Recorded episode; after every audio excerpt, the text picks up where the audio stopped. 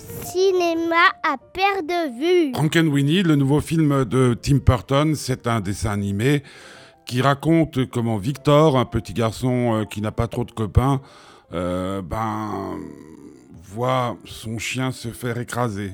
Il s'appelle Sparky. Comme il est passionné de science, qu'il a vu des tas de choses tant dans les cours de science à la à l'école qu'à la télévision, ben, il décide de lui redonner vie. Alors il va le reconstituer, il va lui mettre euh, des broches, des clous, enfin des tas de trucs, des vis. Et puis un soir d'orage, le chien reprend vie. Et à partir de ce moment-là, ben, c'est une vie nouvelle qui commence tant pour lui que pour son chien, pour ses parents. Euh, c'est comme d'habitude du Tim Burton pure euh, souche. Pas de problème avec lui, on le reconnaît immédiatement, un univers un peu sombre avec euh, des touches d'humour comme ça. Il s'attaque cette fois à, un mythe hyper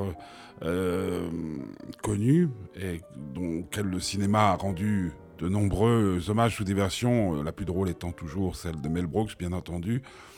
Là, en dessin animé, il faut dire que ben, c'est étonnant comme tous les films de Tim Burton. Moi, j'ai pas été euh, submergé par la joie pendant la projection, ni après. J'ai trouvé ça sympathique, intéressant. Euh, mais euh, encore une fois, j'ai pas cessé de penser au Frankenstein Jr. de Mel Brooks et aux films originaux.